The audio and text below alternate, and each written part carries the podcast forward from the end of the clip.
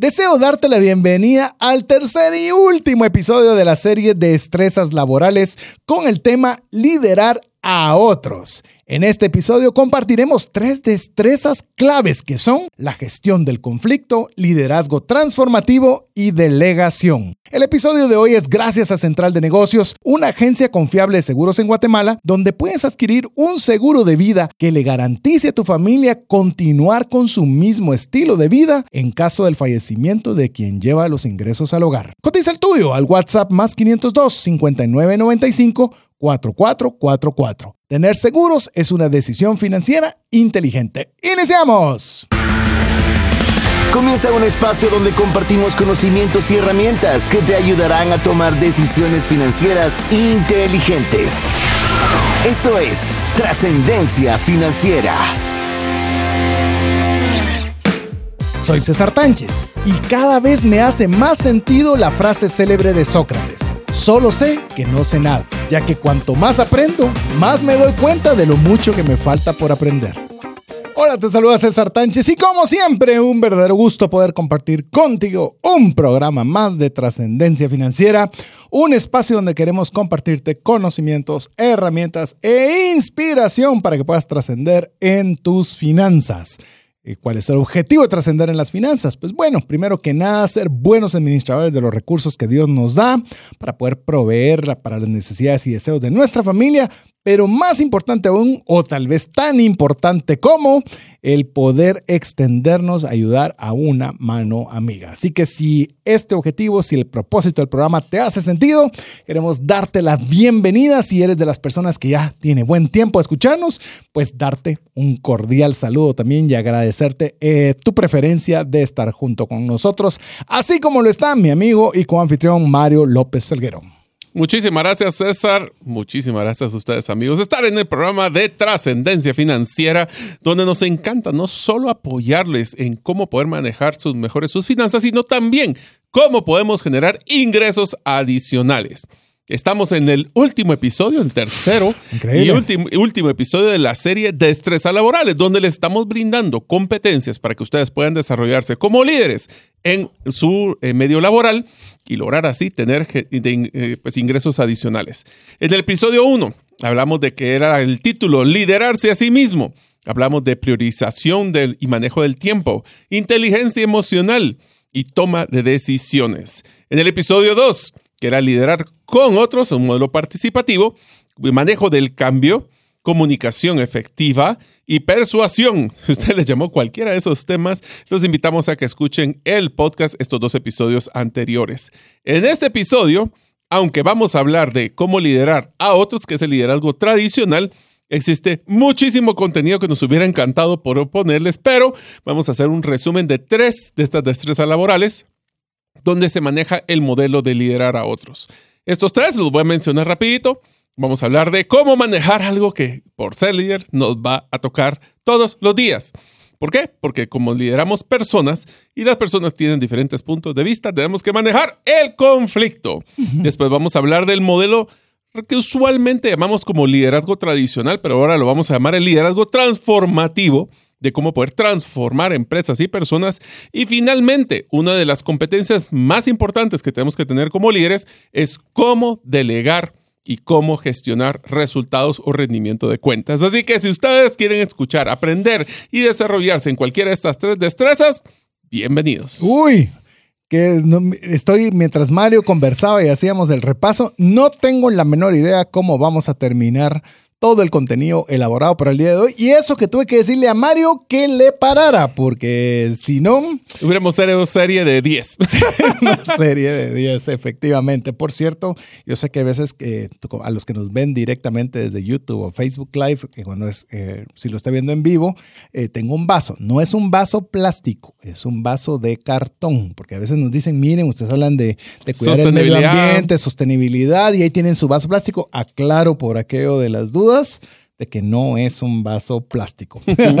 Porque pueden decir, no decir nada y pensarlo, mejor lo aclaro. Lo aclaramos. Así es. Bueno, estamos, eh, llegamos al tercer episodio, en el cual, como bien lo mencionó Mario, estamos ya llegando a la conclusión de esta serie de destrezas laborales, donde, como bien lo decía Mario, y quiero recalcarlo, eh, el objetivo principal es que usted pueda desarrollar esas destrezas que le permitan mejorar sus capacidades, resolver mejores problemas, que usted pueda tener mejores oportunidades que le permitan tener mejores ingresos para tener una mejor economía personal. Así que son una serie de, de llamemos, de elementos que queremos que usted pueda aprovecharlos donde quiera que usted se encuentre. Si usted está en relación de dependencia, si usted es un emprendedor, si usted eh, es un empresario, que pueda utilizarlas con el objetivo de que mejorando cada una de esas destrezas que estamos compartiendo, eh, en este momento particularmente hacia otros, que liderar a otros, que nosotros podamos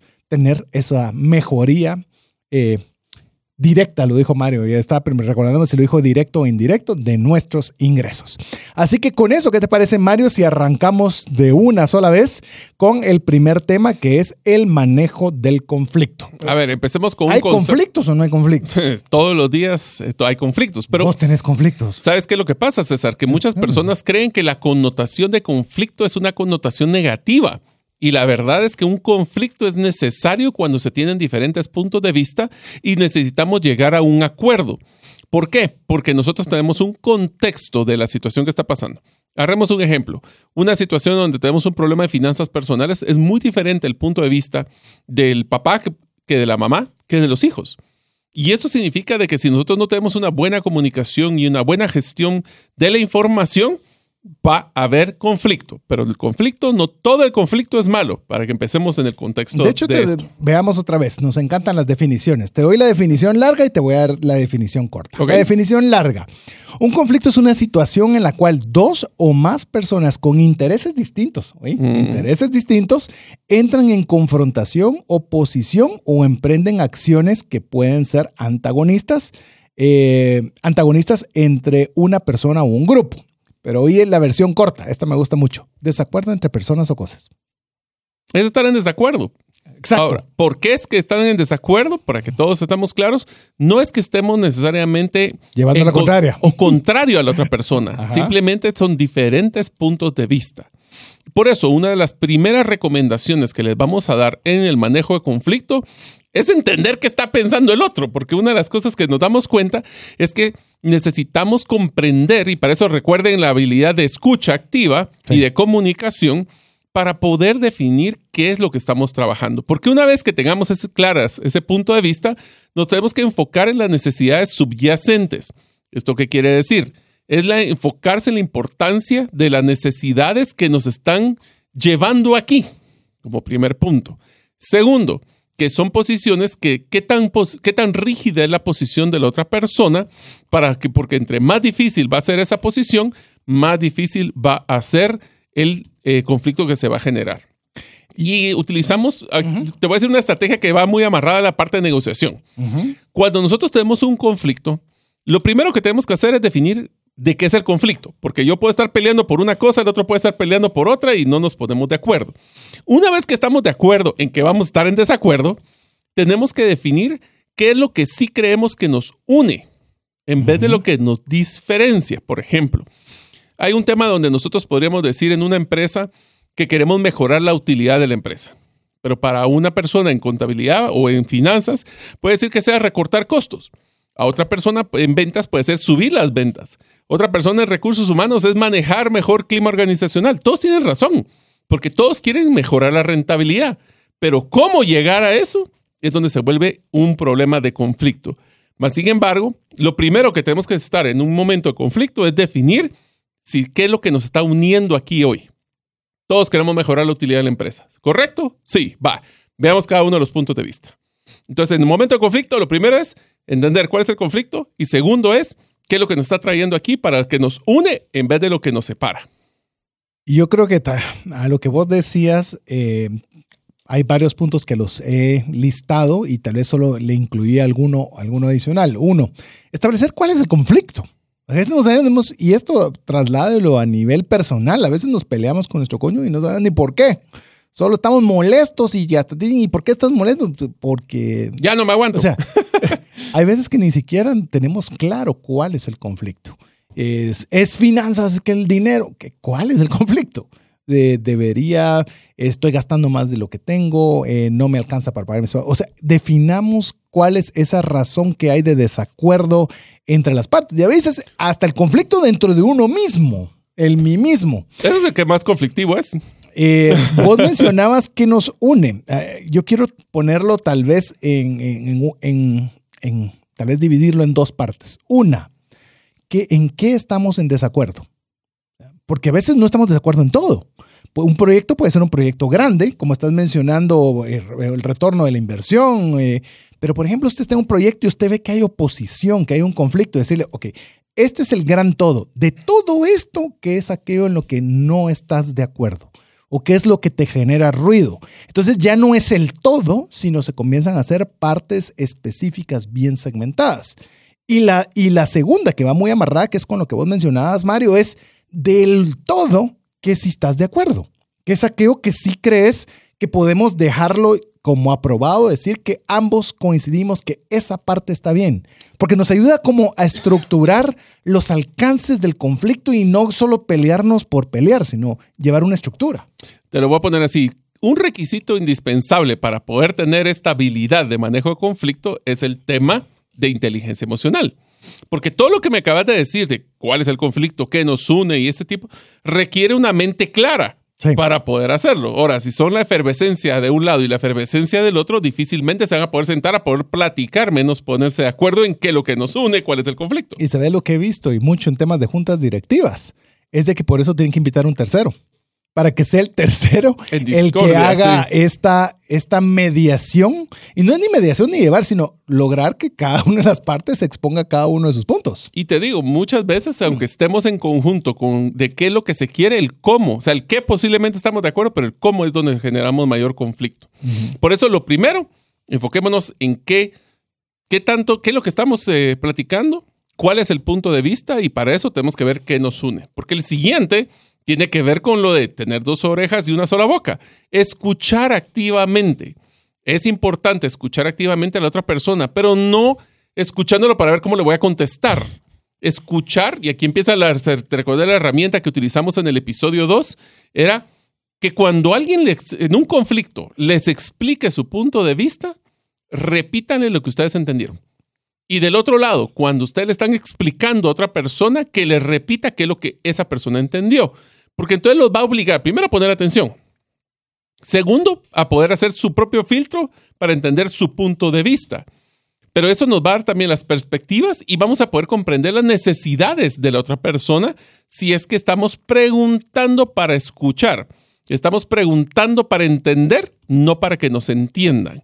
Lo malo es que usualmente queremos siempre imponer nuestro punto de vista cuando a lo mejor yo en la, frase que siempre utilizo, César, y vos lo escuchaste, es tres lados a la misma historia.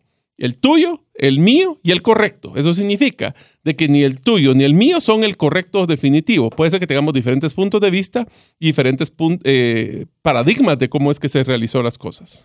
Y el encontrar el correcto es, eh, es, parte de la buena, llamemos, el desafío para poder manejar un conflicto. Cómo es que ambas partes pueden llegar a establecer qué es lo mejor para el bien del proyecto, para el bien de la empresa, para el bien del emprendimiento, para el bien de la relación matrimonial, para, para el bien máximo. Porque si lo único que queremos es ganar un argumento, eso es abogacía. Eso es simplemente que yo voy a hacer valer un derecho que yo tengo y voy a buscar todo lo que me diga el contrario para decirle cómo él no tiene la razón y eso, y no estoy hablando mal de la abogacía, esa es parte de lo que los buenos abogados deben de hacer, buscar prevalecer los derechos de una persona, pero en el caso de la resolución de, un conflicto no ayuda. No ayuda y es donde tenemos que tener claro el poder no solo escuchar activamente, sino como otra característica, mantener una actitud abierta. Mm me senté en mi macho y no me eh, muevo de aquí. No me muevo de aquí. De esta mula no me muevo. Y me digan lo que quieran y mi respuesta seguirá siendo no. Entonces ahí llamemos, la barrera es muy compleja. Pero si nosotros queremos tener una resolución adecuada de conflictos, hay que tener la mente abierta. Y todo arranca por nosotros. Nosotros queremos que el otro tenga la mente abierta. vos me tenés que escuchar, vos me tenés que entender. Yo escuché en Trascendencia Financiera que dicen que vos tenés que tener la mente abierta. Pero ¿qué tal si arrancamos con nosotros? Y yo creo que buena parte de esto, y es algo que quería eh, mencionarle al respecto de tener una, una mm, actitud con una mente abierta, es que no le tengamos miedo a los conflictos.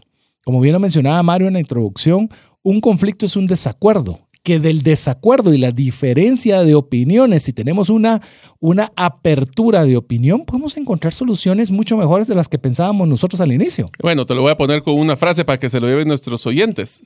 El conflicto sano es la madre de la innovación. Sin duda. O sea, no podés tener un modelo de innovación sin que tengas diferentes personas con diferentes puntos de vista tratando de llegar a un convenio final de la mejor propuesta posible.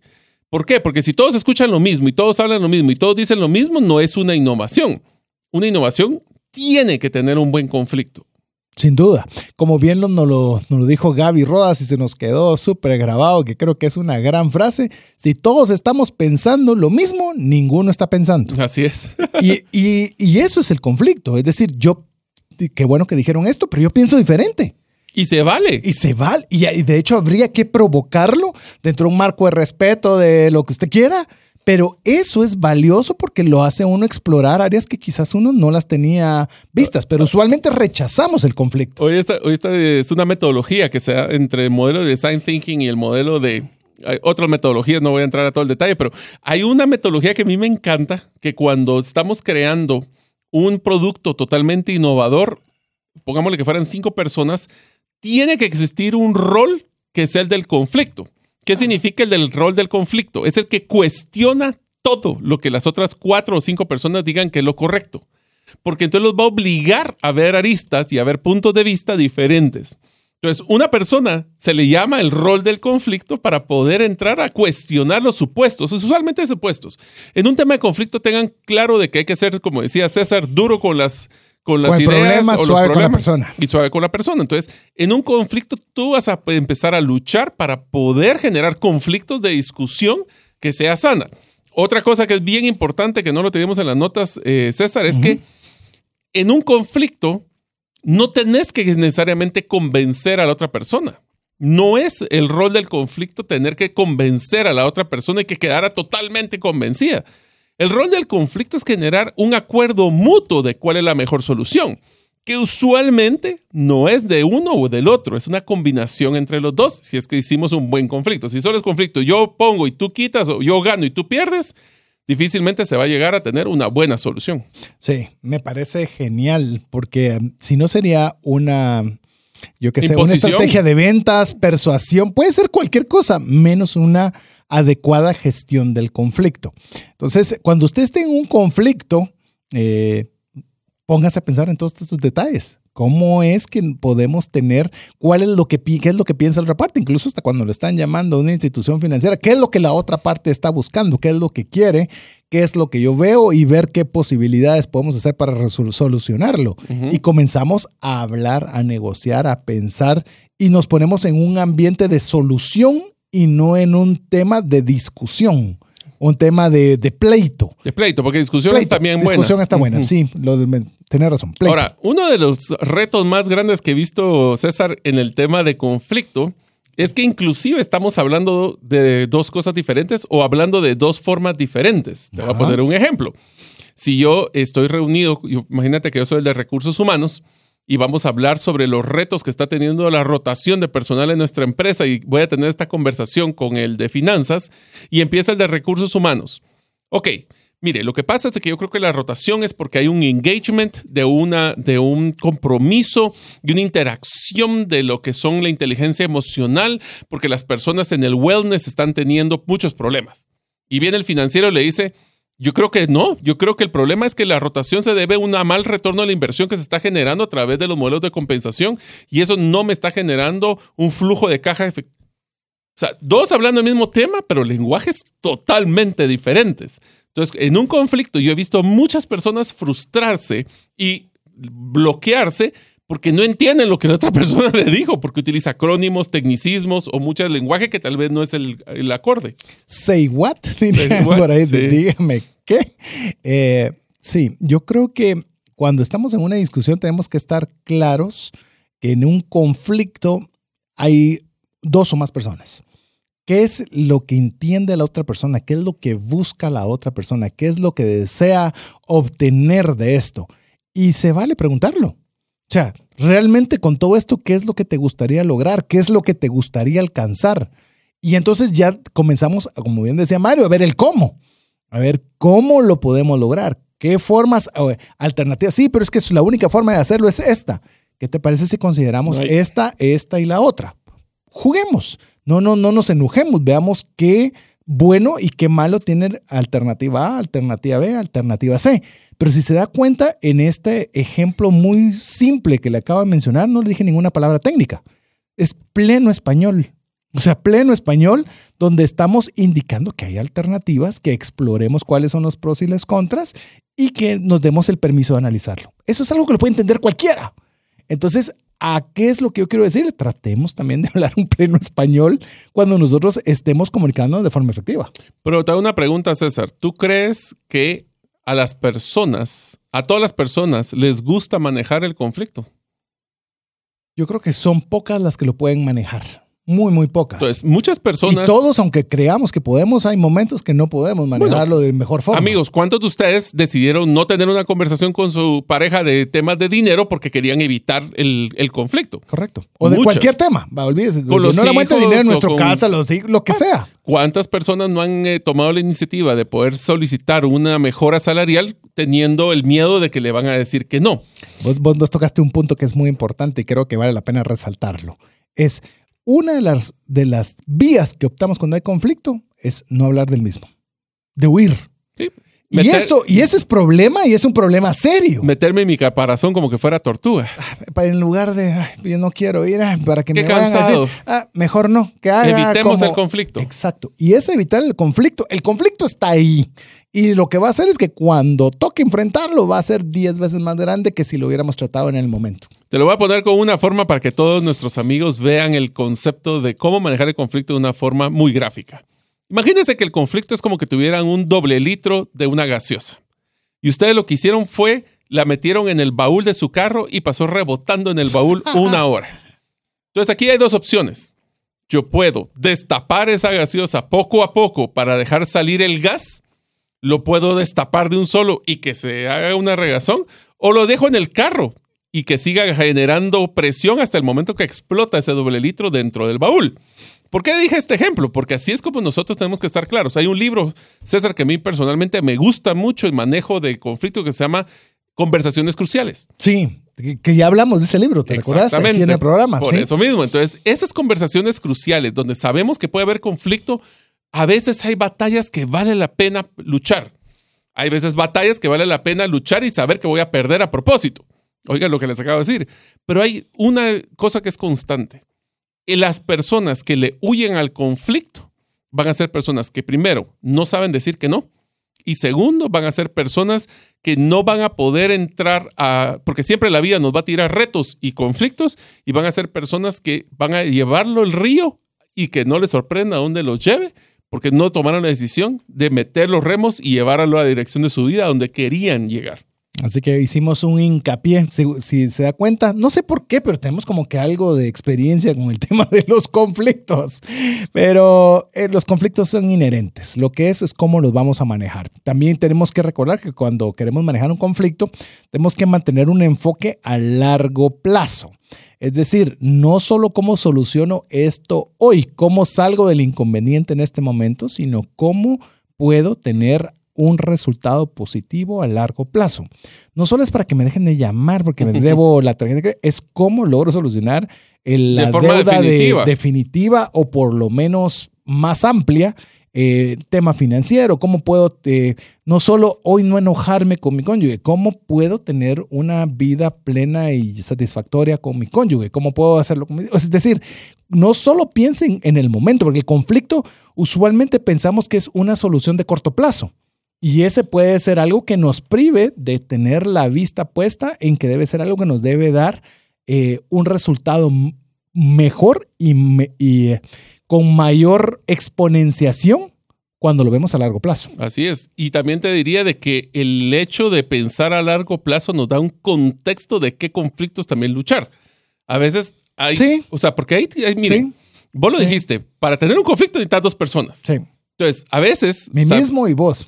ese es el- También. sí, pero, pero pensemos que es un, un conflicto fuera de nosotros mismos, Sí. porque si no se vuelve complicado. sí. Pero si ustedes tienen un conflicto con una, con- o mejor dicho, otra persona tiene conflicto con ustedes, la pregunta es, ¿ustedes quieren bailar ese, ese tango? ¿Quieren bailar ese juego?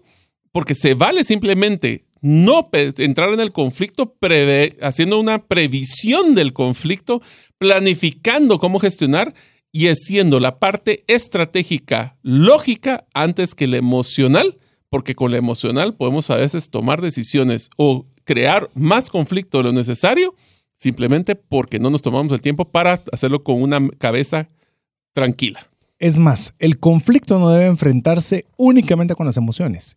Ojo, que no estoy diciendo que las emociones no sean buenas, al contrario. Pero con, cuando usted entra a gestionar un conflicto, debe tener no solo las emociones, pero debe tener la razón. O sea, la razón no de que yo tengo la razón, sino el raciocinio. Ah. El raciocinio. A eso me refiero con, con, con el razonamiento. ¿Por qué? Porque le va a mantener a tener un balance. Porque si un- dos personas están emocionalmente en un conflicto, lo que podemos ver es una caldera bajo presión. Pero si hay esa combinación adecuada del raciocinio con la emoción, pues ahí se va a poder hacer algo mejor. Por lo tanto, ya como consejo final, eh, por lo menos para efectos de este programa, es que el manejo o la gestión de conflicto tenemos que prepararnos. Porque Cuando usted va a tener un conflicto, prepárese. Le digo, hay veces que en la, que- le doy ejemplos en la corredora de seguros, a veces hay temas complejos, conversaciones complejas y que solo es una llamada telefónica. No, nosotros la preparamos porque tenemos que tener esos elementos que son cruciales para esas situaciones de conflicto. Un ejemplo muy fácil, cuando van en el carro, si una persona le tira el carro a usted, necesita que usted reaccione para poder tener un conflicto. Si no lo hace, simplemente el otro se irá. Punto. Y así como nos vamos a ir nosotros a Sin mensajes conflicto. importantes para usted y no queremos ningún conflicto en ello, más que decirle que queremos animarle a que usted nos escriba al WhatsApp más 502 59 19 05 42. Regresamos en breve. Si sientes que no te alcanza el dinero y que necesitas ordenar tus finanzas, el curso Transforma tus finanzas es para ti. En él aprenderás a gastar con inteligencia, salir de deudas, ahorrar con propósito, generar más ingresos y mucho más. Adquiere el curso en la página cesartanches.com en la sección de recursos. Invierte en tu educación financiera y transforma tus finanzas. Si llegara a fallecer la persona que lleva el ingreso al hogar, ¿se tendrían los recursos económicos para poder seguir adelante? Si la respuesta es no, el seguro de vida es algo imprescindible a contratar. Adquiere un seguro de vida de bajo costo que te devuelva todo lo aportado en 20 años. Cotiza el tuyo al WhatsApp más 502 5995 4444. ¿Sabías que según Employee Financial Wellness, un empleado ocupa más de 144 horas laborales al año lidiando con problemas personales de dinero? Mejora la productividad de tu empresa proporcionándole a tu equipo educación financiera. Solicita una propuesta al WhatsApp más 502 59 19 05 42. Si el contenido de este programa te genera valor, compártelo en tus redes sociales. Trascendencia financiera. Queremos agradecerle cada uno de los mensajes que usted nos envía. Recuérdese, más 502 59 19 05 42. Si usted quiere volver a escuchar cualquiera de todos nuestros podcasts o tener a la mano el más reciente, pues solo solicítelo al WhatsApp más 502 59 19 05 42. Y muy importante es que usted guarde ese número entre sus contactos. Si no lo hace, no lo va a recibir. Así que son dos pasos muy sencillos que le queremos pedir. Pídalo y guarde ese número entre sus contactos. Estamos en el tercer episodio de la serie que ya, como si nada, ya, ya estamos en su ocaso, las destrezas laborales y en esta oportunidad conversando cómo podemos nosotros, dentro de esas destrezas, liderar a otros. Y ahí ahora toca lo que usualmente o tradicionalmente llamamos como liderazgo. Así que en este segmento, aunque no lo crean, vamos a hablar de los principales conceptos de liderazgo, lo que usualmente son maestrías. Así que aquí va. Vamos a utilizar un libro que es probablemente uno de los libros más exitosos y que personalmente me ha ayudado a entender el concepto del liderazgo, que es el libro de Good to Great o de bueno a grandioso de Jim, Collins. Este, esto lo que menciona es que tienen cinco niveles de liderazgo. Esos cinco niveles son los que vamos a utilizar como referencia actualmente para que ustedes conozcan qué significa ser un líder y cómo debemos de hacerlo. Así que el primero de estos eh, cinco va a ser humildad personal. Y, te digo, antes de que entremos con esto, creo que la palabra que hace diferencial de lo que vamos a hablar es el liderazgo transformacional. Porque liderazgo, como dijo Mario, hay solo que yo sepa, eh, ¿cómo se llama este famoso? John Maxwell tiene más de 54 libros de liderazgo, así que pues, mal maestrías es mucho, pero el liderazgo transformacional, que quiero de alguna forma hacerles hincapié con lo que significa transformar, es que algo cambie de forma o de aspecto. Es decir, si algo se quede igual, eso no es transformación. La transformación es algo que va a hacer que una persona evolucione una persona sea distinta tras ese liderazgo. Y como lo estamos haciendo ahora enfocado hacia otros, es que cuando usted lidera a esta persona, esta persona no es la misma. Esta persona sufre un cambio y ese cambio va a ser un cambio positivo en ella a través de ese liderazgo. Es mucho de lo que mencionabas, porque en el, libro, por ejemplo, César se menciona, cabal, que los líderes priorizan el éxito a largo plazo de las empresas, por encima de inclusive su reconocimiento y beneficio.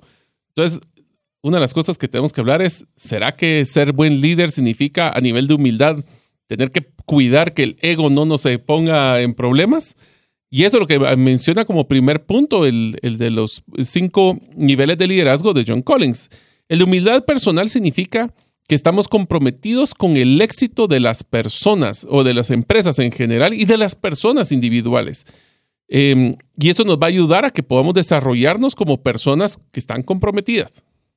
A mí, de hecho, me hace, me, en el caso de la humildad personal, como lo estás vos platicando, Mario, eh, yo leí en alguna oportunidad eh, una persona que decía, mire, es que si yo tengo que enseñarle a una persona a hacer algo, esa persona me va a tomar yo qué sé, a tomar una llamada telefónica, por decirlo de alguna forma. Me va a tomar 10 horas de mi tiempo el enseñarle a hacer esa llamada telefónica. Usted, sí, pero ya no va a tener que tomar ni una sola llamada telefónica posterior. Es decir, usted hizo crecer de tal forma a esta persona que usted ya no va a tener que hacer esa actividad nuevamente porque ya su liderazgo hizo que otra persona pudiera hacer esa actividad de mejor forma. Así es. Eh, ¿Vos podés mencionar la segunda? Sí, determinación profesional. La determinación profesional es, eh, es clave, porque a pesar de, que uno, llamemos, hablamos de la humildad en el punto uno, los líderes de nivel 5 son implacables en la búsqueda de los objetivos y el éxito a largo plazo de la organización, porque son resilientes y no se rinden fácilmente ante los obstáculos o dificultades. Eso es algo que la determinación profesional, ¿cómo lo mirarías vos? Mira, te lo voy a poner así. En un negocio, nosotros siempre vamos a tener problemas. Y esos problemas nos van a dar una, una parteaguas de que los líderes, que, o sea, si nosotros nos vamos a, a ahogar en un vaso de agua, si nos vamos a enfocar en que ya quebramos, en que tenemos serios problemas, lo que nos va a hacer esto es bloquear de posibilidades y oportunidades para mejorar y crecer en el modelo de negocio. Todas las empresas, oigan lo que les voy a decir, todas las empresas y todos los líderes que han liderado esas empresas que han sido exitosas se han caído y han fracasado más de alguna vez. ¿Cómo nosotros somos resilientes y no dejamos que esos golpes en el camino nos mejoren o nos, eh, limiten de poder crecer? Es donde nosotros hacemos la diferencia. Asimismo, también de acuerdo a los cinco líderes, eh, llamamos al nivel 5 de los líderes eh, que nos menciona Jim Collins en su libro, es que también son un foco en el éxito de la organización. Es decir, que están comprometidos con la construcción de algo duradero y valioso, en lugar de buscar logros a corto plazo o el reconocimiento personal. Y ese reconocimiento personal creo que es algo que, que es innato en el ser humano el querer sobresalir. Pero cuando nosotros queremos hacer ese liderazgo, como lo hablamos, transformacional, es cuando nosotros estamos comprometidos con la construcción de algo duradero, algo que vale la pena. Este proyecto lo debería de poder, o este producto lo debería poder comprar todos porque tiene tanto beneficio, es tan bueno para eh, la humanidad, para las empresas, para lo que sea, que entra un nivel de compromiso hacia algo superior de uno mismo. Bueno, te lo voy a poner así. Nosotros en muchos eh, de las, eh, pues cuando nos toca ser un líder de un equipo, tenemos esa tentación de enfocarnos en la meta de este mes versus la tu meta. Nuestra, nuestra meta. sí, nuestra meta es de nuestro departamento para este mes, eso es lo que nos vamos a enfocar. En vez de estar viendo también cómo esa meta está afectando o está ayudando a lograr las metas corporativas a largo plazo. Les voy a poner un ejemplo muy sencillo de esto yo puedo actualmente eh, subirle el valor del precio a nuestros clientes. Probablemente voy a poder generar ingresos adicionales este mes. ¿A costa de qué? ¿Que los clientes ya no nos van a querer comprar en el tiempo? ¿O será que estamos creando una buena base de clientes eh, para que nos compre todo el tiempo? Así es. Entonces, tenemos que ver el enfoque. Y esto pienso incluso si usted es una institución no lucrativa, de que no sea yo ser la figura que todo el mundo aplauda, sino cómo el proyecto puede llegar a más personas. Bueno, tu éxito es el éxito de todo el equipo, no es que sea solo tu éxito, tú no lo puedes lograr solo. Por eso es que un liderazgo transformacional lo que va a buscar es que las personas se sientan partícipes de los éxitos y los líderes se sientan partícipes de los fracasos.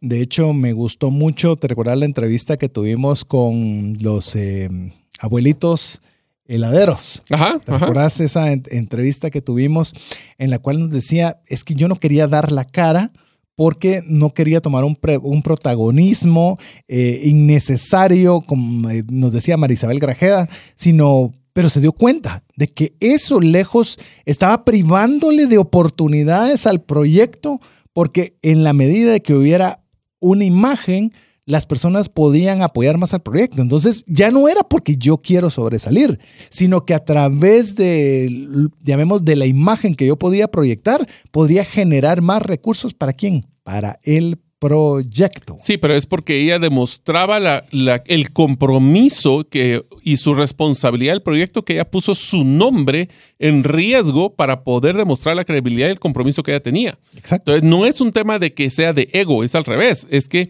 nosotros queremos tener tanto compromiso de que nosotros estamos siendo personalmente responsables de los resultados de dicho proyecto, como en el ejemplo que están mencionando. Otro elemento es la autodisciplina.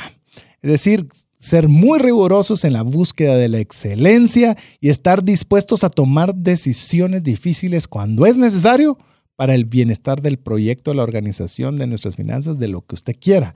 Y esta autodisciplina es compleja porque estamos hablando de que normalmente estamos involucrando a otras personas con otros contextos y no es tan fácil como como nos gustaría decirlo, pero necesario, indispensable para el crecimiento. Y si tiene dudas, escuche el primer segmento donde hablamos de manejo del conflicto, que es exactamente donde estamos teniendo que manejar personas. hay que hacerlo.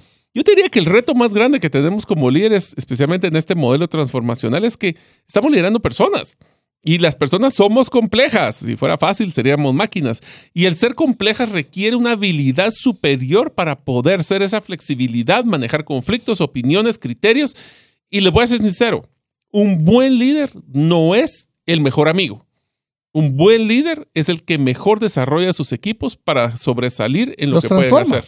Los transforma. Y quiero contarles una breve anécdota. Eh, como corredora de seguros tengo una, una una infraestructura muy pequeña, no puedo decirle que tengo 500 empleados y, que no, no, no, cabe al caso el ejemplo que yo voy a dar, pueden haber otras políticas en empresas más grandes, pero éramos un equipo, somos un equipo pequeño y en cierta oportunidad habían dos personas que literalmente estaban una a la par de la otra y tuvieron un conflicto. Y se molestaron y ya no se hablaban y entonces ya no se pasaban. Mire, se volvió una cosa que dije, esto está afectando a la organización adicional a las relaciones personales. Entonces las llevé a, ambas personas a la sala de reuniones y les dije, bueno, aquí la cosa está complicada, no solo porque ustedes tienen sus diferencias de opinión y hay un conflicto, sino que está afectando a la empresa. Entonces, olvídense el trabajo y ustedes salen de aquí hasta que hayan tenido algún acuerdo de cómo van a solucionar este tema. y no salen hasta que esto como a nuestros hijos.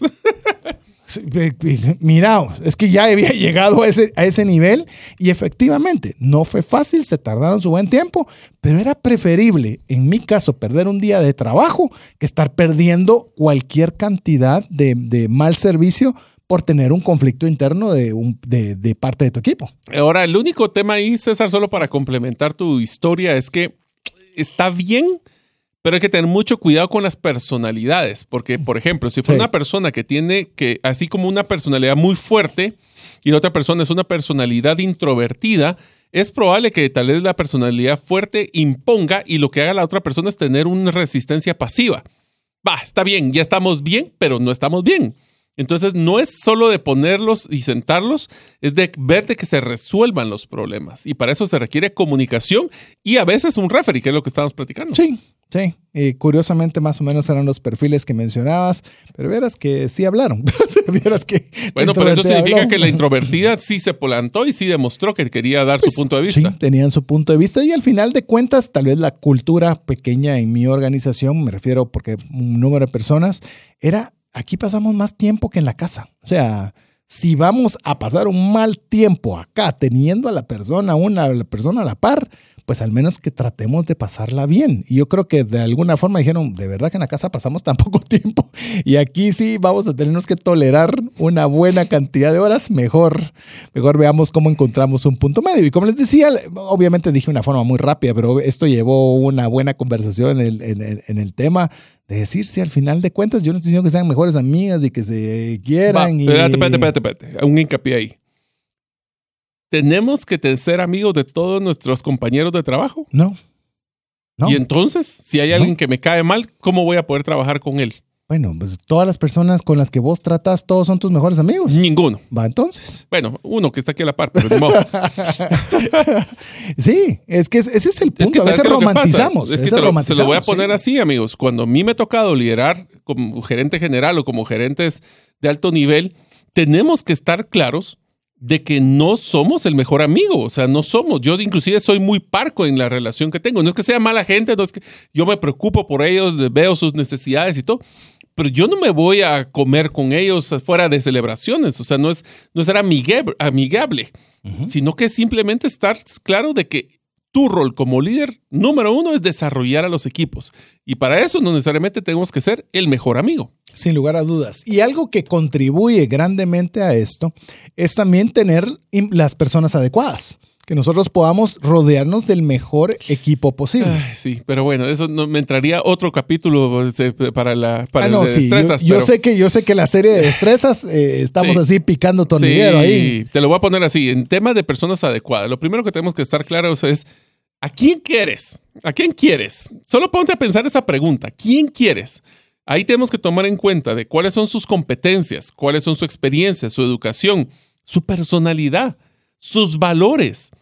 Porque lo malo que usualmente, y el error, no voy a parar mucho ahí, porque como les digo, porque si no voy a ir en un hoyo de profundidad, pero el error número uno es que no nos tomamos el tiempo a pensar qué tipo de persona es la que tú quieres. Tú quieres un buen vendedor. Bueno, un buen vendedor hay muchos, pero ¿cómo quieres que sea? ¿Es una persona que está alineado con tus valores? ¿Que esté alineado con tus eh, compromisos? Que tenga, la, que tenga la afinidad de tu propósito, que tenga pasión por lo que tú haces, o es una persona que solo va a llegar, va a generar, Dios quiera, ingresos y se va a retirar. ¿Por qué? Porque no vio un futuro, porque no vio un propósito, no se alineó. Entonces, el tiempo que ustedes le dediquen a pensar bien qué es lo que quieren, va a ser más fácil el proceso de selección y reclutamiento y vamos a garantizar que las personas se mantengan en el tiempo en, en la empresa me hizo recordar un libro que también es antiguo, a ver si lo tenemos en libro TF, en el que se llama El hombre que inventó la rueda. Es, mire, es, un, es un libro muy bonito, es pequeño, no es, y no tiene mucha, llamemos, no es de los difíciles de leer, es bastante sencillo, en la cual dice, bueno, el que inventó la rueda y la hizo, se volvió millonario porque todos necesitamos la rueda, la rueda de lo máximo. Ahorita. Exacto, pero en su tiempo no lo era. Entonces, eh, el libro narra cuatro tipos de vendedores que existen. Cuatro tipos. Uno, el que tiene que romper techos, el que tiene que romper eh, formas de pensar. Y este usualmente va a ser un tipo agresivo que va a estar encima va a hacer de todo. Pero no espere que ese vendedor sea un vendedor que le dé servicio al cliente, que esté detrás de él, que lo consiente. papelería, que me saque los reportes. Por que eso los cuando, cuando vos decís que hay que saber qué querés y qué pedís, no solo es quiero un vendedor. ¿Quiero un vendedor para qué? Para entrar a un mercado nuevo donde nadie conoce el producto, pues va a tener un perfil de vendedor de este estilo. No, el producto ya está consolidado, necesitamos que nuestros clientes actuales se les consienta mucho y que puedan ver otras características de uso para que coman. Es otro perfil de vendedor que el que necesita. Porque a veces enfrascamos solo vendedores, contadores. eh, no, sino que busquemos en la medida de lo posible aquel que se va a realizar y tiene una destreza, hablando de destreza laboral, una destreza laboral específica para lo que necesita. Bueno, abro paréntesis, algo rápido de él. Lo que tienen que hacer es buscar un modelo de, de contratación por competencias y de alineación cultural. Eso es, ahí cierro el paréntesis y quieren- lo dejó pura novela, Sí. ahí sí. Sí, pero si es que es quieres saber más, investiga o pídala. Esta aguántese. Primera tarea, Bueno, pídalo. si quieren saber cómo poder hacer reclutamiento por competencias y alineación cultural. Ahí se las dejo, pero ese sí es un paréntesis que no voy a entrar porque las destrezas son claves específicamente en liderazgo transformacional. Aquí va uno de los siguientes. Y este es uno de los que requiere una madurez personal y profesional muy fuerte. Tenemos que confrontarnos a los hechos cuando, aun cuando sean brutales. Estamos claros de que las empresas no logran la grandeza si no estamos evitando enfrentarnos a veces a realidades difíciles. Esto significa también, César, y te acordarás que lo hemos mencionado un par de veces, a que cuando tenemos un problema financiero, lo primero que tenemos que saber es qué problema financiero tengo. Y esa es una de las cosas, yo te digo porque a mí me ha pasado varias veces. Yo a veces digo, ala, es que tengo car- cargadas las tarjetas, pero yo no tengo exactamente en la mente cuánto es mi deuda, cuántos intereses he pagado. ¿Por qué? Porque me va a dar tristeza saber cuántos intereses he pagado. Pero si yo no sé cuál es esa situación brutal, ese, esas, esos hechos brutales, ¿cómo puedo mejorar esto? Otro de los casos, tenemos un producto que llevamos 20 años de vender y ha sido buenísimo y le hemos logrado sacar mucho dinero, pero ¿será que el día de hoy sigue siendo rentable? Una sucursal sigue siendo rentable. Es que la primer sucursal que abrimos sigue siendo rentable. El- O es puro es por inercia o por nostalgia que lo mantenemos todavía ahí. nostalgia, emoción o que tenés, por ejemplo, somos un grupo centroamericano y por dar un ejemplo nada más, porque no tengo nada con, con ningún país, pero decir Nicaragua no te está rentando, pero si la quitas, entonces ya no puedes decir que sos centroamericano. Eh, ¿Cuánto vale el, decir que ese es centroamericano? Pues cámbiale, póngale regional, yo qué sé, pero, pero hay ciertas cosas que simplemente las tenemos más por un tema personal que realmente un punto de vista eminentemente técnico o financiero. Te va a sonar bien simpático, pero vas a poder validar lo que voy a decir, César. Yo siempre me he caracterizado específicamente, y les recomiendo a ustedes, amigos, de que a mí no me gusta chinear conflictos o, estar jalando o postergando situaciones que son difíciles. Por ejemplo, una de las decisiones que tomé en mi vida personal fue deci- decidí que no iba a permitir que el miedo dictara mi vida. Y por ende, cuando hay algo que me da miedo o que me siento muy incómodo, lo hago de frente, al toro por los cuernos. Voy a poner un ejemplo. Me ha tocado hacer dos eh, programas de right sizing. Si no saben qué es right sizing, se los explico. Es cuando nosotros tenemos que bajar la cantidad de personas para al- al- alinearlas al modelo de negocio del, Óptima. en pocas palabras, despidos masivos. Se los pongo así muy fácil. Ya van dos veces que me toca. Como ustedes se imaginarán, no es una situación agradable, para nada. Pero una de las cosas que les recomiendo por la experiencia es esas cosas que desayúnense su sapo. Si se recuerdan que ya lo platicamos en algunos, episodios. Cómo nosotros, esas cosas que nosotros no nos gusta como líderes, como esas personas conflictivas, esas personas que no están dando desempeño, esas son las cosas que ustedes tienen que enfocarse de primero. ¿Por qué? Porque si lo hacemos mejor, logramos minimizar ese tipo de situaciones, la vida va a ser más fácil. Y buscamos el siguiente conflicto, como diríamos nosotros, el mejor problema que viene ahora en el camino. Problemas van a haber. La, la- el, llamemos el éxito va a estar en, en, tener mejores problemas, porque no es de solucionar los problemas, de tener mejores problemas. Y usted se puede preguntar, ¿y por qué dice eso? Pues le voy a contar rápidamente, porque si usted recién sintoniza, no dejarlo con otra novela más. En cierta oportunidad estábamos eh, trabajando para un establecimiento y este establecimiento se decidió hacer una dinámica donde se iba a tener el día oriental y se llevó un dragón y se llevaron comida oriental y todo se hizo así temático. Y resulta que fue un lleno espantoso, eh, hubo mal servicio por la entrega de los alimentos, la gente no tenía donde estacionarse, eh, hubo mucha molestia. Y nosotros en la reunión posterior estábamos comentando todas esas cosas que, que habían sucedido mal. Y viene el, el jefe en ese momento y nos dice, miren, en la vida siempre van a haber problemas. Lo importante es tener mejores problemas. ¿El que haya habido un exceso de éxito fue un mejor problema? Sí, eso no limita que hubieron contratiempos. Pero ¿qué hubiera pasado si no llega nadie? Eso hubiera sido un mal problema. Entonces, vos nos ejemplificó. Sí es cierto que hubieron desafíos, pero el desafío principal de la vida es buscar mejores problemas. Me quedó clarísimo y todos ya no tuvimos nada que alegar.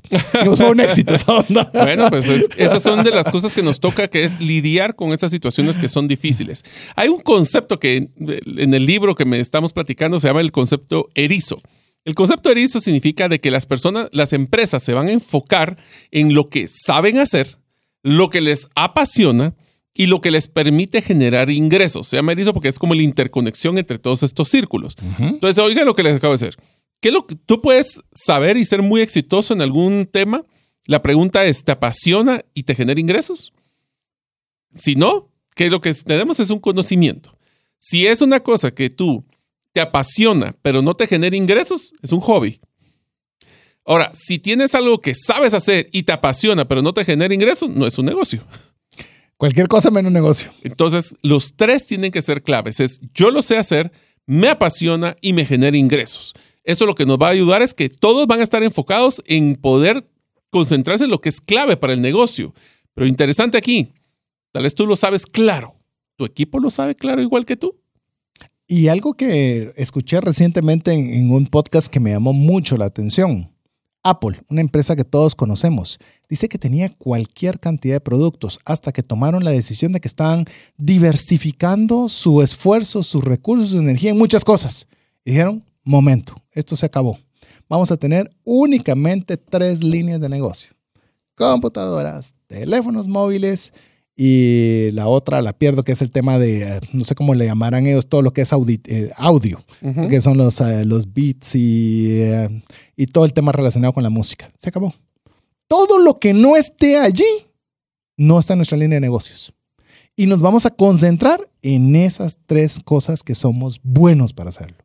Y ahí es donde a veces, como bien nos lo decía, déjame que me recuerde la persona que tuvimos de inspiración TF, no me recuerdo, pero el que decía de que no solo tenés que saber qué sí vas a hacer, sino también aquellas cosas que, no. vas a hacer, que eso es, eso es importante y crucial. Pero bueno, llegamos a la última recomendación que queremos antes de terminar este segmento con liderazgo transformacional. Como preámbulo, lo que vamos a ver en el último segmento, una de las características de un líder es ser disciplinado.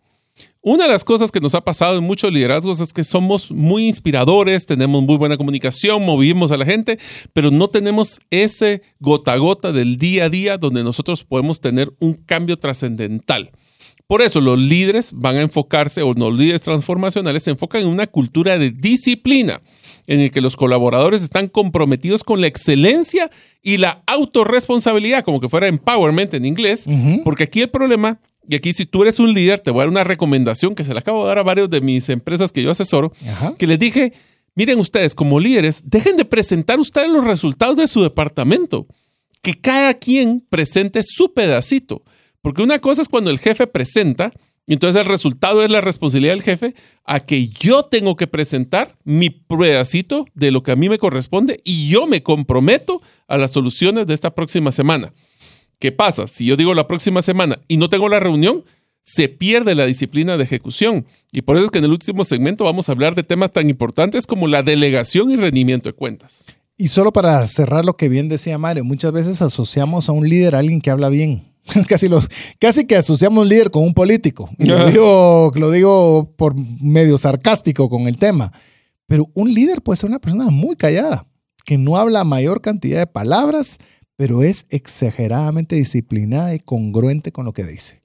Si él dice vamos a iniciar todas las mañanas una reunión de ventas a las 8, él está a las 8 iniciando sin pegar de gritos, sin, sin hacer mucha algarabía, pero todos los lunes a las 8 está empezando su reunión. A ver, la peor regañada que me dieron fue de mi jefe, que no me dijo ni de mala cara ni nada. Me dijo, ¿tú crees que lo que acabas de hacer es lo mejor que tú puedes dar? Ah, poco más que añadir. Lo, que queremos que añadirle es que usted nos escriba al WhatsApp más 502 59 19 05 42 y que siga preparando su papel y lápiz porque ahora venimos con delegación y rendimiento de cuentas. Lo dejamos con importantes mensajes para usted. Una sola enfermedad puede acabar o destruir considerablemente el patrimonio que te ha tomado una vida construir. No permitas que eso suceda y contrata un seguro de salud que te permita tener acceso a los mejores hospitales del mundo y con cero deducible en hospitalizaciones en Guatemala. Solicita una cotización al WhatsApp 5995 4444. Si sientes que no te alcanza el dinero y que necesitas ordenar tus finanzas, el curso Transforma tus finanzas es para ti. En él aprenderás a gastar con inteligencia, salir de deudas, ahorrar con propósito, generar más ingresos y mucho más. Adquiere el curso en la página cesartanches.com en la sección de recursos. Invierte en tu educación financiera y transforma tus finanzas. ¿Deseas aprender a invertir en criptomonedas y no sabes por dónde iniciar? El curso Realizando tu primera inversión en criptomonedas te guiará desde cero hasta realizar tu primera inversión. No necesitas experiencia o conocimiento previo. Adquiere el curso en herramientasprácticas.com e ingresa el código Bitcoin Economics para poder obtener 5 dólares de descuento. Apliquemos juntos el APC de trascendencia financiera. ¿Qué significa APC? Aprender, practicar y compartir. Tuvimos un pequeño inconveniente técnico en nuestras notas que le digo, están pasando cosas extrañas porque yo tengo mis notas y a Mario se le estaban borrando y tuvimos un inconveniente también en, la, el otro programa. Pero bueno, vamos a ver qué está pasando con nuestra... Con está teniendo conflicto con nosotros. conflicto con Evernote. bueno, tuvimos conflicto el programa anterior, ¿te recuerdas? Con Evernote. Sí, sí, sí. Que si usted no sabe qué es Evernote, tenemos un programa en el que hablamos de Evernote, que es donde nosotros llevamos todas las notas del programa. Pero bueno.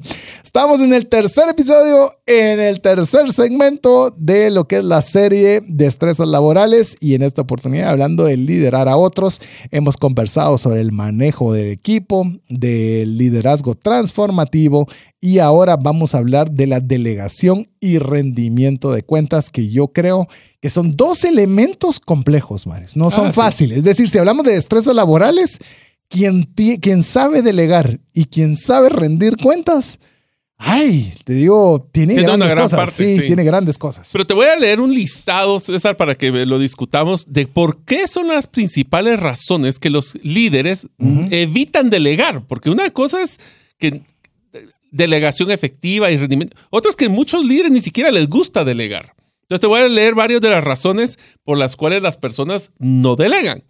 Número uno, piensan que les llevaría más tiempo explicar la tarea a la otra persona que completarlo a ellos. Sí. vamos a entrar a discutir ese. Quieren sentirse indispensables para su equipo, siendo el guardián del conocimiento, especialmente si es específico. Disfrutan completar ciertos proyectos, así que prefieren no asignarlos. Se sienten culpables por agregar más trabajo a la lista de tareas de otro colaborador. Le tienen falta confianza o que eh, falta de confianza en quién es la persona que le puedo transferir. Nadie lo hace tan bien como yo. Cree que son los únicos que pueden hacer el trabajo y sea cual sea el motivo, es importante que nosotros esto lo sentimos como que no tenemos la habilidad para poder delegar. O que la delegación puede tener consecuencias negativas. ¿Alguna vez has sentido esto? Yo creo que todos en alguna forma, y es, y yo no he estado mucho dentro de una empresa, es decir, he asesorado a empresas, juntas directivas, más no he trabajado mucho tiempo dentro de una. Eh, casi toda mi vida profesional ha sido, eh, llamemos, por mi cuenta, ya sea a nivel de emprendimiento o empresa, por lo cual puedo decirle un poco eh, mi punto de vista desde fuera. Mario se lo va a poder dar desde adentro, porque él sí ha estado mucho, mucho tiempo dentro de, la, dentro de una empresa o dentro de varias empresas, mundo corporativo. Es le digo a Mario, si algo no me desagrada tanto de, de, la cultura empresarial de muchas empresas, es que las personas pasan más tiempo cuidándose la espalda que trabajando. Es que tengo que, no puedo demostrar debilidad, tengo que saber que conozco, no puedo decir que no sé, porque entonces va a venir otro que... Es un ambiente tan de defensa en todo momento que estamos pensando que en cualquier momento o nos van a despedir o nos van a quitar nuestro trabajo o por qué nos están pagando si no sabemos y, es una como mezcla de todo lo que estamos diciendo. Entonces queremos acaparar y hacernos de que podemos todas. Y eso es complejo. Yo te voy a decir que la primera de las que mencionamos es probablemente la más difícil para todos nosotros, especialmente cuando somos emprendedores y nos hemos tardado muchísimo en crear esa propuesta única de valor que creemos que nos hace exitosos con la competencia y nos da miedo el tener que repartir esa información con otros, porque no lo pueden copiar y se lo pueden llevar a otro lugar, o el que mencionamos como número uno, es que a qué horas puedo yo contratar a alguien para explicarles si ahorita paso tan ocupado. Lo que pasa es que eso es una espiral de la muerte, de que si no tengo tiempo es porque no tengo a alguien que me ayude, pero si yo no le dedico tiempo para contratar a alguien más, nunca voy a tener tiempo para poder dedicarle a y así nos vamos. Entonces, hay que hacer un momento de corte, decir, y te recuerdas, y voy a hacer una pequeño paréntesis, te recuerdas que una de las cosas que Pat Flynn, que ustedes nos han escuchado hablar, es un experto en temas de gestión de, mercadeo. Él mencionó que el, lo que más se arrepiente en su desarrollo empresarial fue no haber contratado a alguien que le apoyara meses o años antes. Antes, sí. ¿Por qué? Porque muchas veces, y aquí les dejo la, la pregunta ácida para todos ustedes, el hecho que ustedes no deleguen están generando que ustedes sean el cuello de botella y el limitante número uno de crecimiento de su negocio o departamento? ¿O será que es al revés? y pónganse a pensar si usted es un emprendedor que está iniciando y quiere volverlo una gran empresa y usted es el conductor de un autobús. Usted va a ser lo único que va a poder llegar es el número de horas que usted conduzca ese autobús. Es su cuello de botella, las usted horas. mismo es su cuello de botella. Entonces usted lo que va a tener que buscar es cómo le enseña a alguien a llevar la ruta de ese bus que usted ya lo está haciendo y va a tenerle que darle la técnica, los lugares y todo lo necesario para que usted pueda tener uno, dos, tres, cuatro y cinco. Sí, siempre va a estar la espinita, sí, pero si yo le entrego esto, él ya sabe dónde están todos mis clientes. Entonces tenemos muy poco valor agregado por el cual nos puedan cambiar. Entonces ahí es donde entra tal vez otro factor donde deberíamos tener consideración si estamos dando el valor agregado suficiente para poderlo hacer. Y yo le voy a decir algo. Esta persona, por ejemplo, en el ejemplo burdo que puse del bus, esta persona del bus no tiene para comprar un bus. O sea, ni siquiera se le está ocurriendo en su cabeza poner un. Él está contento con tener su salario garantizado a determinado tiempo. Y a veces nosotros estamos viendo, como diría mi abuelita, micos aparejados, ¿verdad? O sea, no, no, no, no estamos, estamos viendo de más cuando realmente el, el tema de compartir los conocimientos es clave si nosotros queremos hacer crecer cualquier negocio. Ahora, te voy a llevar un problema más grande, César, y es que en la época, hace 30 años, el ser un líder significaba ser el acumulador de información y de contenido. Tú eres el experto en tal área, entonces nadie te puede mover y tú vas a crecer y te vas a jubilar ahí. El problema es que ahorita la información es mentira de que es exclusiva para una sola persona. Y aparte que aunque fuera exclusiva, tiene un, es como que fuera un producto perecedero. Va a cambiar porque el modelo de nuestra información se ha acelerado tanto que lo que yo creía saber hace tres años ahora ya no es tan relevante como creemos. Por ende, el modelo de delegación es clave, pero delegación, y ahorita vamos a entrar a las tres recomendaciones principales de cómo poder delegar, pero lo interesante que tenemos que estar es que un proceso de delegación es como tú exponencias tu impacto, no como te limitas. Buena forma de, creo yo, de cerrar estos elementos de cómo poder exponenciar. Yo creo, amigo o amiga, que muchas veces nosotros nos metemos con miedos infundados. Y debemos, si nosotros queremos delegar, tenemos que conseguir a las personas capaces. Incluso si usted escucha varias de las frases célebres de personas que usted pueda reconocer como grandes líderes. Ellos dicen, yo tengo en mi empresa personas más inteligentes que yo. Y, y, usted dice, ¿y entonces cómo hacen ellos para no ser los dueños? Él tuvo un liderazgo transformacional que supo delegar y encontrar elementos. Bueno, con vos estábamos conversando el otro día cuando una persona conocida de ambos nos estaba contando de que cómo estaba creciendo su empresa gracias a que tenía gente muy capaz dentro de su equipo, incluso más capaces de lo que él podría haberlo hecho. Y eso es, son los beneficios que se obtienen de poder delegar adecuadamente. Ahora, no les vamos a dar la fórmula, César. Eso se trata de que nosotros les ayudemos a que las personas tomen criterio. Entonces, los tres temas que vamos a hablar, próxima, que son los tres temas que vamos a cerrar este episodio, es cómo poder delegar. Pero en vez de darle la solución, vamos a hacer una, así como que fuera barrida de preguntas para que ellos se pongan a pensar, todos ustedes se pongan a pensar con nosotros de cómo delegar de una forma efectiva. El primer factor es vamos a buscar qué delegar. O sea, yo digo, va, está bien, estoy saturado, estoy ya quemándome, estoy quemado, burned out, como le llaman, quiero empezar a poder delegar en mi equipo. Bueno, empecemos con las preguntas de qué tenemos que hacer para definir qué es lo que tengo que delegar. Empecemos con la primera. ¿Cuáles son esas tres cosas principales que nosotros tenemos que estar haciendo y que efectivamente no puedo delegar? Son cosas esenciales que podríamos, si nosotros no lo hacemos personalmente, perder el negocio o tener impactos operativos significativos si no es que nosotros realmente lo estamos haciendo. Pero esta pregunta viene con la siguiente, que es la difícil. ¿Cuáles son esas tres cosas principalmente o principales que permanecen constantemente en tu lista de pendientes, pero no tienes tiempo para moverlas a las tareas determinadas? dicen que el silencio en la radio es caro, dicen, ¿verdad? Pero mire, usted puede hacer todo. usted puede hacerlo todo. Si le dan el suficiente tiempo, no hay nada que usted no pueda hacer. Esa es la palabra, suficiente tiempo. Exactamente. Y, muchas veces, ¿qué es lo que menos tenemos? Tiempo. Tiempo. Entonces, significa que tenemos que concentrarnos, como bien lo mencionó Mario, en aquellas cosas que son relevantes y cruciales. Todas aquellas que no sean relevantes o cruciales, es para delegarlas ya sea delegarla si usted es un empresario que va a contratar a una persona dentro de su empresa o que usted es un emprendedor y la va a delegar con un freelance, por decirle algo.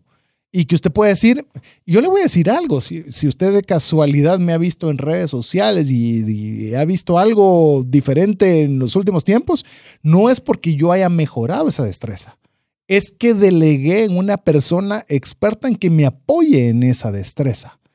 ¿Yo lo puedo hacer? Sí, lo podría hacer. ¿Cuánto tiempo me tomaría? Uf, me tomaría N. Entonces, eso mejor lo utilizo en otra actividad que puede ser... Eh, de mayor valor. De pues de mayor por eso la eh, pregunta. crucial para, para uno. O sea, por eso, entonces la primera pregunta es, ¿dónde tú das más valor a la operación? Donde das más valor agregado. Agregado, que es tú, ese es donde estás tú, que es lo que decíamos, ¿verdad? que te apasiona, que genera ingresos y que eres experto. Y el segundo es, aunque tú pudieras hacerlo, no has logrado terminarlo porque no tenés el tiempo. Y aunque son importantes, porque si están en tu lista es porque es importante, delégalo. Ahora, nosotros tenemos esas, esas, esa, ese término de que si no lo logro terminar, lo voy a delegar. Pero ¿qué tal si hacemos unas preguntas adicionales para ayudar a las personas a pensar qué cosas son esas que tienen que delegar? Por ejemplo, la primera, es una tarea que es repetitiva y se realiza bajo nuestro criterio fácilmente o se aprende fácilmente. Auto. Esa es una de las que hay que debería ser, así es. Póngalo como lo que le vamos a mencionar y le va a estar leyendo Mario como un listado. Ese listado es un checklist donde usted dice, si esto cumple, entonces es algo que usted debería hacer como dicen los norteamericanos, un no-brainer. Algo sumamente fácil que usted diga, esto lo debería delegar. Esta es otra pregunta. ¿Es esta tarea que la puede realizar alguien fácilmente en nuestra organización y después de un poco de capacitación o con desarrollo o orientación o con información, lo podría hacer tal vez no perfecto, pero suficientemente bien bajo nuestros ojos? No todo tiene que ser perfecto. Y, yo no estoy diciendo que no haga un buen esfuerzo en lo que tiene que realizar, pero hay actividades que no requieren una exagerada perfección y que con un poco de capacitación hay alguien que lo podría hacer tranquilamente. Bueno, tu delegación de las redes sociales es la siguiente pregunta. Esta puede ser una tarea que alguien más puede hacer en nuestro nombre. Así es. Y, le- y, eh, Es más, ustedes, como le digo, en vez de que, que diga a la César que él, él no lo está haciendo sus redes, es, pucha, César, ahora salís en todos lados. Exacto. O sea, que vos, o sea, hay zapateros sus zapatos. Alguien puede tener destrezas que puedan complementar a la tuya, que van a hacer que tú te mires mejor. y, y ambas partes felices. Y ambas partes felices porque a mí me cuesta, no me gusta, no lo podría hacer de la mejor forma. Y quien me está apoyando, definitivamente lo sabe hacer, lo hace más rápido, lo hace mejor y le gusta hacerlo. Imagínate, es. Es, es, una, Va. es una conexión magnífica. Oye, esta pregunta. ¿Es esta tarea algo que has hecho siempre? ¿O siempre lo has hecho? La pregunta es, porque yo lo he hecho siempre, ¿debería de seguirla haciendo? Hmm, es una buena pregunta. Hmm. Es una buena pregunta. Esa sí no está tan así, tan, tan fácil. porque Bueno, sí, tendría porque que dividirla. Te lo voy a poner así. Sí, Una persona que todas las veces, ella le hace 10 años está haciendo un reporte de ventas y desde hace 10 años lo está haciendo, pero ahorita ya es gerente de ventas y desde que estaba de asistente de ventas sigue haciendo el reporte. La pregunta es, ¿necesita hacer ese reporte otra vez Es más, ya lo tengo clarísimo. Ahora, te- con lo que me dijiste, le pongo rápido un ejemplo en lo que Mario lee la siguiente.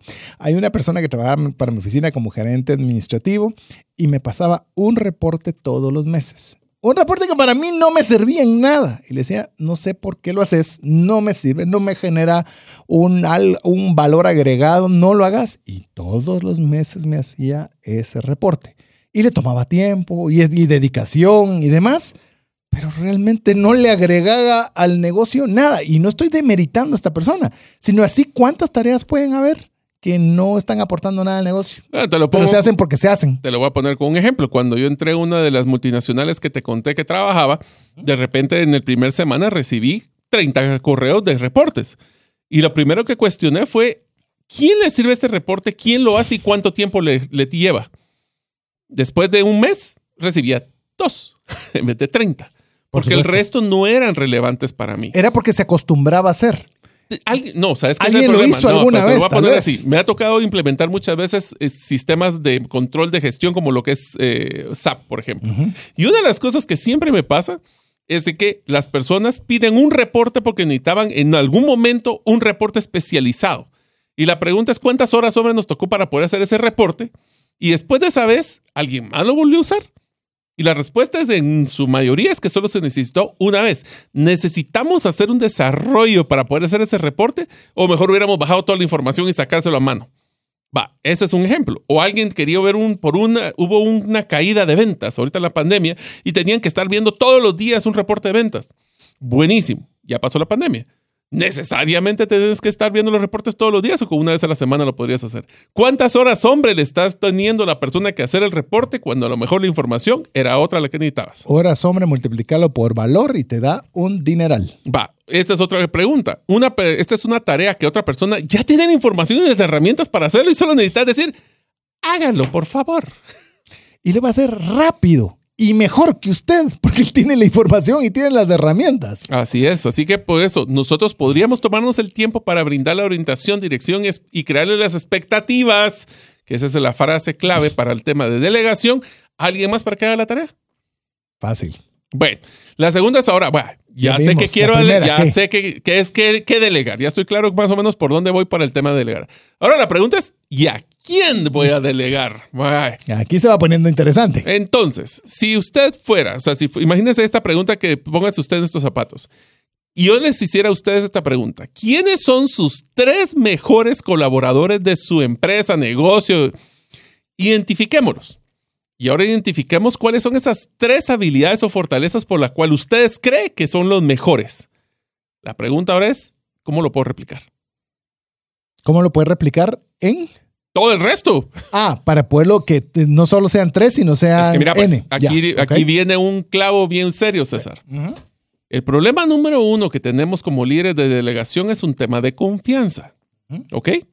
¿Qué es lo que pasa? Cuando yo tengo personas que son de alto desempeño, son personas que son muy buenas, son personas que sé que son confiables, les voy a delegar. ¿Por qué? Porque sé que van a hacer las cosas. El problema es que entonces lo estoy sobrecargando. Y entonces a los que sé que no confío en ellos, no les doy la carga porque sé que no lo van a hacer bien. Entonces, ¿es justo que a los buenos los sobrecarguemos? Deja que ¿O es no? justo, es negligente para el negocio, porque estás quemando a los buenos. Y se te pueden ir. Por supuesto. O si dan cuenta que el otro que hace la ley del mínimo esfuerzo le pagan igual, y entonces voy a bajar la guardia para que así no me estén cargando tanto. Así Oye, es. todas estas filosofías Ah. complicadas. Pero seguimos preguntando, ¿no? Sigamos preguntando. Entonces, ya que hablamos de estas tareas que queríamos delegar, hagamos una cosa, otras preguntas que podríamos hacer. Entonces, ¿qué tal? ¿Qué tareas similares ya están realizando las personas que se alinean a la tarea que quiero delegar? O sea, ¿qué cosas podría delegar sin mayor shock de su trabajo porque ya están haciendo cosas parecidas? ¿Qué refuerzos adicionales debería estar trabajando con estas personas para recibir esta tarea y que sean exitosos? Va, otra pregunta que no está aquí. ¿Tienen todas las herramientas para poder hacer los trabajos que les quiero pedir? Herramientas a nivel de tecnología, a nivel de conocimiento, competencia. Delegación, de poder hacer el reporte, de mil cosas. Estas personas que les quiero delegar están preparados para asumir con el tienen el conocimiento, la habilidad y la experiencia o será que las puedo preparar anticipadamente para cuando tengan la necesidad ya tengan estas competencias o no? Porque aquí no se vale te doy el trabajo y ahora ponerte a, a aprender, es aprender para que te dé el trabajo. Así es. Y este trabajo lo voy a necesitar en N tiempo y tenés que estar listo para esta atribución que se va a dar. ¿Y qué te parece esta otra pregunta? ¿Pueden trabajar de forma independiente? Es que esta parte es clave. Voy a hacer la pausa aquí. Porque si usted tiene que estar encima, Encima. entonces realmente no está delegando. Pero ahí ten cuidado. ¿Será que no puede, tengo que estar encima por mis propias Por inseguridades? supuesto, que eso No. como lo platicamos antes. ¿Mis inseguridades? ¿O ¿Fui es yo porque- el que no lo capacité? ¿O fue yo que ¿Fui no? yo el que no lo suelto? ¿O es un tema de que mi percepción es de que yo tengo que estar encima? Y la verdad es que si yo estoy encima, entonces no estoy delegando efectivamente. Y eso es lo que le va a decir a usted si realmente está delegando bien. Porque si no va a estar dispuesto a cada una de estas cosas que estamos diciendo, pues entonces no está dispuesto a delegar. Entonces dejemos de, dejemos de comentar. También tenemos que ver si es una tarea que requiere detalles y están orientados a los detalles. Esto es clave para cosas muy minuciosas o pueden ser generales, como las que estábamos hablando. A ver, una de tres amigos para que ustedes puedan decirle que no a su jefe sin decirle que no. Oigan eso, Está porque es la siguiente que es el tema de carga de trabajo. Ajá. Todos nosotros pasamos ocupados. Todos estamos ocupados. Nadie pasa desocupado conscientemente, ¿va? O sea, sí puede ser desocupado. Si tiene un trabajo, en teoría no. en teoría no debería estar desocupado. Si es uno tiene ocupado, la pregunta es si quiero, el reto aquí no es estar más ocupado, es estar ocupado en mejores cosas Sí. o de mejor prioridad. Entonces, ¿qué es lo que pasa? Si yo tengo ya mi agenda y tengo todas mis tareas y las pregunta aquí, me dice mi jefe, mira, necesito que ahora te voy a delegar una nueva act- actividad que te va a llevar un día completo a la semana. Usted lo primero que te pensarían es, yo no, jefe, pues no puedo si estoy ocupado todo el día. Zafo, dirían mis hijas. Va, pero entonces sí, cabal. Entonces, ¿qué es lo que tienen que hacer? Esta es una estrategia que si la hacen, les prometo que van a tener mejores ingresos porque van a poder hacerlo diferente. ¿Qué tal si llegan con su jefe y le dicen, mira, jefe, estos son los cinco objetivos que yo estoy trabajando, estos son las cinco prioridades que estoy trabajando. ¿Me podrías decir cuál de las cinco tengo que dejar de hacer para poderte meter la que me estás pidiendo? Oh, qué buena está esa. O sea, no le digan que no. Qué Nunca le digan esa. que no a un jefe. Qué Solo buena. dígale, jefe, qué es lo que usted quiere que deje de hacer. Exacto. Entonces, que sea el jefe el que decía. No tiene que decirle uno que no. Me parece fenomenal. Pero bueno, como ya estamos llegando a la recta final, tenemos que ver que en el tema de delegación hemos visto qué debemos delegar, Y ahora- a quién debemos delegar y aquí, la, aquí lo interesante, cómo lo vamos a delegar. Y dentro de esto, pues tenemos eh, unos puntos que creo que vale la pena que los mencionemos cada uno de ellos. Si querés, nos vamos de uno en uno. Va, el primero es, tenemos que estar claro, ¿qué vamos a delegar? ¿A quién vamos a delegar? Y aquí viene lo más importante que no usamos regularmente es, ¿y cuál es el factor para considerar que fue exitoso o no? Es un indicador de que cumplió una meta, es un indicador de que tuvo un impacto, cumplió en el tiempo, porque el error número uno que cometemos al delegar es no ser claros y específicos de lo que esperamos de la otra persona. Y, parte de eso es el segundo punto, que tenemos que comunicar la tarea que estamos delegando, incluyendo las expectativas de lo que se desea hacer, las fechas de vencimiento, cómo se deben cumplir, cómo se espera que se entreguen los resultados. Todo sumamente claro para que la persona sepa qué es lo que se le está delegando y qué es lo que se espera de haberle delegado. para poder delegar y cómo delegar, de las herramientas y conocimiento para que las personas tengan el factor de éxito. No se vale tirar la bomba y no darle la herramienta a la persona. Sin duda.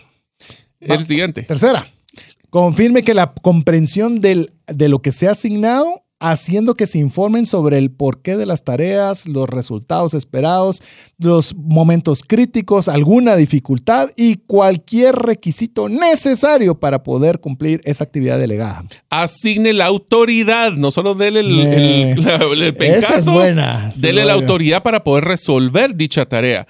Si usted confía la tarea en él, confíele la autoridad también para hacerlo. Y como ya lo habías mencionado, también usted se va a darle a alguien, delegarle algo, también dele los recursos necesarios para que pueda cumplirle aquello que usted le ha delegado. Y desarrolleles el, la motivación y compromiso para que así esas personas sean un futuro líder en la organización y que vean que el trabajo que hacen es importante. Y eso es solo la delegación. Así que hemos ido a una velocidad sumamente rápida. Le recordamos, hemos hablado solo en este episodio el manejo del conflicto, el liderazgo transformativo y la delegación. Así que esperamos que usted escuche el podcast porque hoy sí va a necesitar papel y lápiz también. Hoy sí, ¿verdad? Como que como que fuera todos paseando. eh, Les delegamos para que saquen papel y lápiz para. Les delegamos papel y lápiz para que usted lo pueda repasar. Llegamos al final, Mario. Amigos, si ustedes le encontraron valor a esta serie y algún día quisiera que hiciéramos Destrezas 2.0, nos deben de escribir a nuestro WhatsApp. Te lo pongo así. ¿Qué tal si hacemos un taller presencial de esto? Podría ser. Pues solicítelo. Más 502 59 19 05 42. Por de pronto, en nombre de Mario López Alguero, Jeff en los controles, su servidor César Tánchez. Esperamos que este programa y esta serie haya sido de ayuda y bendición. Esperamos contar con usted la próxima semana, si así Dios lo permite. Mientras eso sucede, que Dios le bendiga. ¡Uh! Si el contenido de este programa te genera valor, compártelo en tus redes sociales. Trascendencia financiera. Esta es una producción de iRadios Guatemala Centroamérica.